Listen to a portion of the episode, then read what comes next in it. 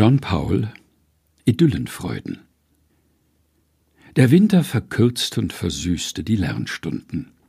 In der langen Dämmerung ging der Vater auf und ab, und die Kinder trabten unter seinem Schlafrock nach Vermögen an seinen Händen.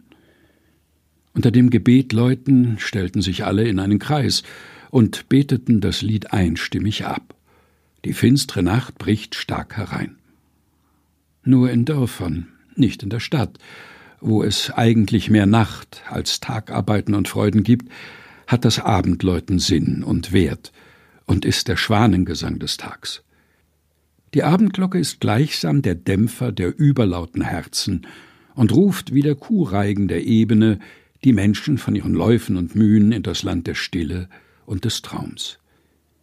Nach dem süßen Warten auf den Mondaufgang des Talglichtes unter der Türe des Gesindestübchens wurde die weite Wohnstube zu gleicher Zeit erleuchtet und verschanzt, nämlich die Fensterladen wurden zugeschlossen und eingeriegelt, und das Kind fühlte sich nun hinter diesen Fensterbasteien und Brustwehren traulich eingehegt und hinlänglich gedeckt gegen die verdammten Spitzbuben und auch gegen den Knecht Ruprecht, der draußen nicht herein kann, sondern nur vergeblich brummt.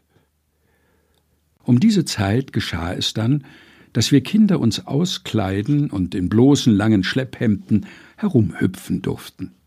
Idyllenfreuden verschiedener Arten wechselten. Entweder trug der Vater in eine mit leeren Folioblättern durchschossene Quartbibel bei jedem Verse die Nachweisung auf das Buch ein, worin er über ihn etwas gelesen, oder er hatte gewöhnlicher sein rastriertes Folioschreibbuch vor sich, worauf er eine vollständige Kirchenmusik mit der ganzen Partitur mitten unter dem Kinderlärmen setzte. In beiden Fällen in letztem aber am liebsten sah ich dem Schreiben zu und freuete mich besonders, wenn durch Pausen mancher Instrumente schnell ganze Viertelseiten sich füllten.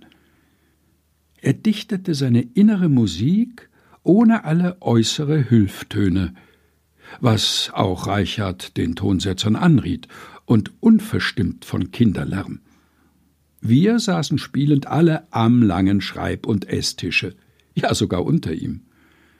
Unter die Freuden, welche auf immer der schönen Kinderzeit nachsinken, gehört auch die, dass zuweilen ein so grimmiges Frostwetter eintrat, dass der lange Tisch der Wärme wegen an die Ofenbank geschoben wurde. Und wir hofften in jedem Winter auf dieses frohe Ereignis. Um den Kutschkasten von unförmlichem Ofen liefen nämlich zwei Holzbänke. Und unser Gewinn bestand darin, dass wir auf ihnen sitzen und laufen konnten – und dass wir Ofensommer nah an der Haut sogar unter der Mahlzeit hatten.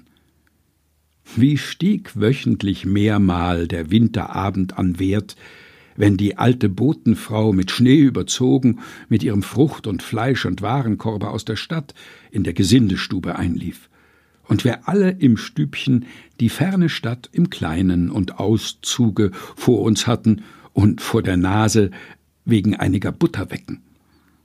In den früheren, kindischeren Zeiten wurde vom Vater nach dem frühen Abendessen noch ein Lustnachtisch des Winterabends erlaubt, welchen die Viehmagd am Spinnrocken in der Gesindestube bei aller der Beleuchtung auftrug, welche die Kienspäne geben konnten, die man, wie in Westfalen von Zeit zu Zeit, in den Kienstock angezündet steckte.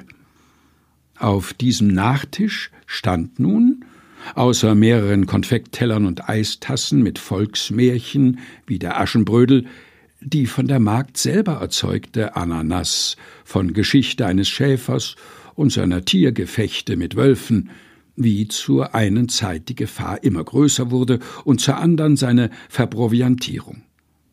Noch fühlt ich das Glücksteigen des Schäfers als ein eigenes an und merke dabei nur aus eigener Erfahrung an, dass Kinder in Erzählungen von den Steigerungen des Glücks weit mehr als von denen des Unglücks ergriffen werden, und dass sie die Himmelfahrten ins Unendliche hinauf, aber die Höllenfahrten nur so tief hinabgetrieben wünschen, als zur Verherrlichung und Erhöhung des Himmelsthrones nötig ist.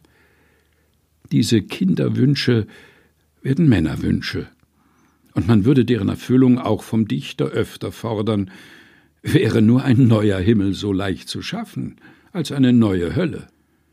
Aber jeder Tyrann kann unerhörte Schmerzen geben, aber unerhörte Freuden zu erfinden, muss er selber Preise aussetzen. Die Grundlage davon ist die Haut. Auf ihr können hundert Höllen von Zoll zu Zoll ihr Lager aufschlagen, aber die fünf Sinnenhimmel schweben luftig und einfarbig über uns.